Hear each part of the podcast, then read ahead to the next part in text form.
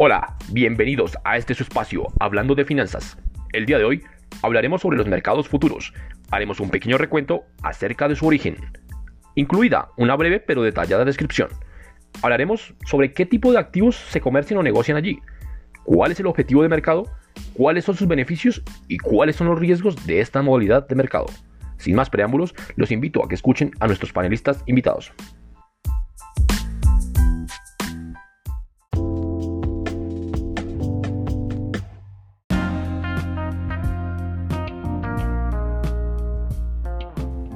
Los mercados de futuro consisten en la realización de contratos de compra y venta de ciertas materias en una fecha a futuro, pero pactando en el presente el precio, la cantidad y la fecha de vencimiento. Actualmente estas negociaciones se realizan en mercados bursátiles y tienen sus inicios en el siglo XIX con la denominación de forwards o de mercado futuro, con el objetivo de proteger a los productores de materias primas en un mercado caracterizado por épocas de concentración de la oferta y por precios muy variables a lo largo del año que restaban atractivo a la labor. La consecuencia de estos contratos son evidentes. Imaginemos que Pacto la compra un kilo de maíz a 50 céntimos con fecha de vencimiento el 31 de marzo del siguiente año. Se supone que al llegar a esta fecha deberé pagar lo acordado, lo que acordé hoy, en el presente. Pero pueden pasar varias cosas.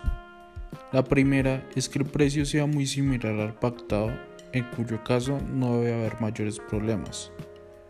La segunda es que el precio real a esa fecha sea inferior al pactado, momento en el que habré comprometido a pagar el kilo a un importe mayor de real.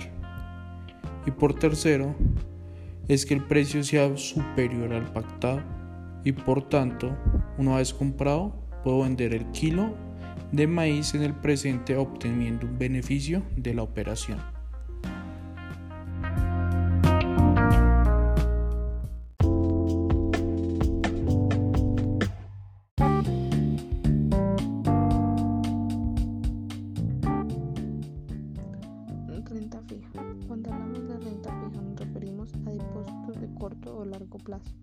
los cuales generan un interés fijo, un tanto por ciento del valor nominal del activo en cuestión. En los mercados de renta fija podemos adquirir deuda pública, bonos de entidades privadas, privadas pagares y demás. Lo mejor que tienen es que una vez, una vez recuperaremos el valor nominal del producto, siendo un producto financiero bastante inseguro. Por otra parte, esta seguridad se paga en términos de rentabilidad. En efecto, el principal defecto de la renta fija es que no es muy rentable. Las inversiones en renta fija están recomendadas para los inversores mayores dado que cuando las inversiones son muy grandes el monto total de la rentabilidad es importante. ¿Qué es un activo subyacente? Un activo subyacente puede definirse como un tipo de activo financiero que cotiza en el mercado bursátil. La utilidad del activo subyacente es la de un indicador como valor de referencia para los contratos de productos financieros derivados. Además de la cotización en el mercado, los activos subyacentes permiten establecer el valor de ciertos productos financieros derivados de los que, de los que están categorizados. Los tipos de activos subyacentes que existen son el activo subyacente no financiero. Esto indica que son los activos subyacentes que figuran los productos agrícolas, los metales, el ganado y la materia prima, así como lo es el oro, la plata, el petróleo, el gas, el trigo y el maíz. El siguiente activo es el activo subyacente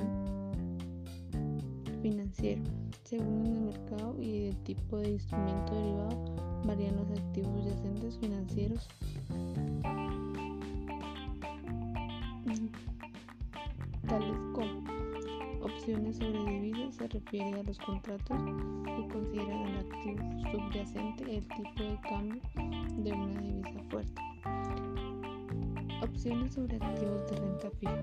Son contratos que consideran activo subyacente los principales bonos de un conjunto de países. Opciones sobre acciones. Este se considera como un activo subyacente a las acciones de una determinada empresa. Opciones de mercancías. En este caso se considera como activo subyacente a un determinado producto. Entre los principales sobresalen los productos agrícolas y metales. Opciones sobre futuros. Aquellos contratos en los que el activo subyacente es otro instrumento derivado de futuros que sigue la evolución de un activo subyacente que no sea una divisa, bono, mercancía o índice. ¿Qué productos financieros derivados son activos subyacentes? Entre los principales productos financieros derivados que son considerados como un activo subyacente puede consultar siguientes activos. Metales. El oro, la plata, el cobre, el zinc y demás. Materias primas se definen como principalmente el gas y el petróleo. En cuanto al ganado, terneras, pollos y cerdos. Tipos de interés, Libor, Fonia, Euribor. Acciones, Google, Amazon Apple. Agrícolas como el café, cacao, trigo y maíz.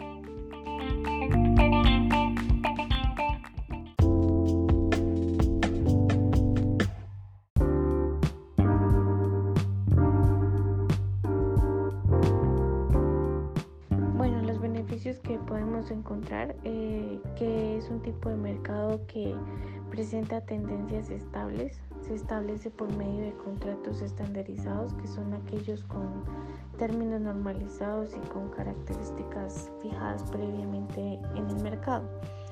Eh, también brinda la posibilidad de abandonar la posición antes de que se cumpla el vencimiento del contrato, de tal forma que el operador puede cerrarlo y el vendedor puede acudir al mercado para comprarlos.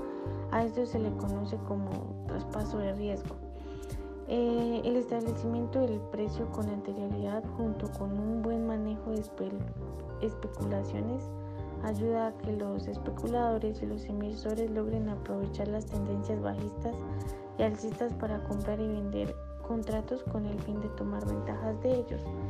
Eh, también la compra de un contrato en el mercado de futuros no siempre genera la adquisición física del activo negociado, sino que simplemente representa los márgenes o pérdidas que se pueden presentar durante el periodo de vigencia establecido entre ambas partes.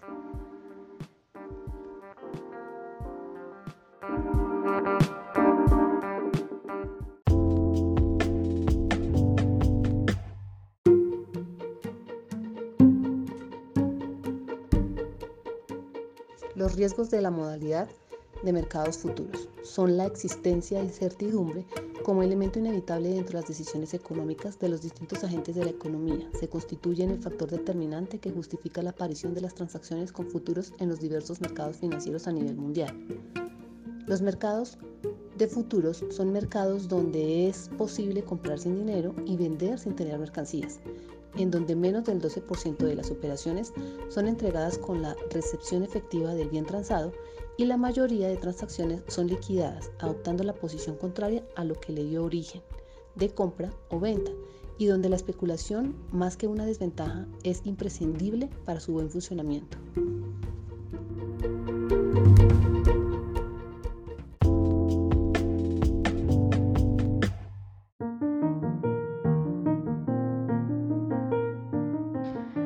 Eh,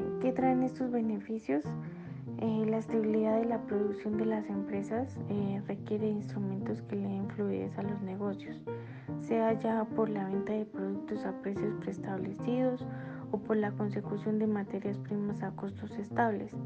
Eh, bueno, cuando hay inestabilidad en el flujo financiero de los negocios, pues puede llevar a la quiebra. Es por esto que el mercado de futuros les tiende la mano para que los negocios se desenvuelvan y sigan creciendo. Eh, este mercado oficia como garante y sitio de intercambio de operaciones y acuerdos que se van a dar en el futuro, pero no tienen limitaciones de negociarse dentro de su tiempo de vencimiento y de cancelarse antes de tiempo por voluntad de las partes, pues para darle aún más flexibilidad al mercado de futuros.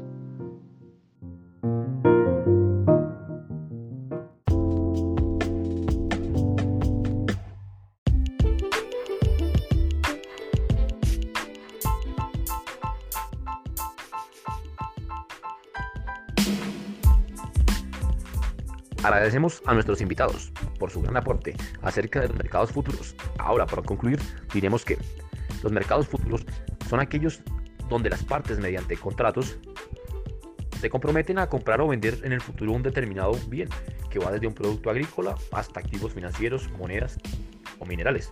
Y obviamente, pues dado el boom de las criptomonedas, pues estas en definitiva también ingresan a esta plaza.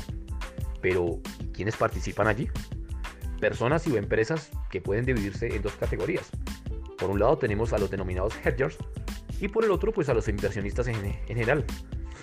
Pues bien, eh, vamos a ahondar un poquito haciendo alusión a los denominados hedgers, pues no son más que aquellos agentes que desean protegerse de los riesgos derivados de eventuales fluctuaciones en los precios de, estos, de dichos productos que pues lo pueden llegar a afectar de aquellos instrumentos financieros que conforman sus activos o de las monedas extranjeras que pues eh, han pactado en sus transacciones o compromisos. En consecuencia, pues los hedges son adversos al riesgo.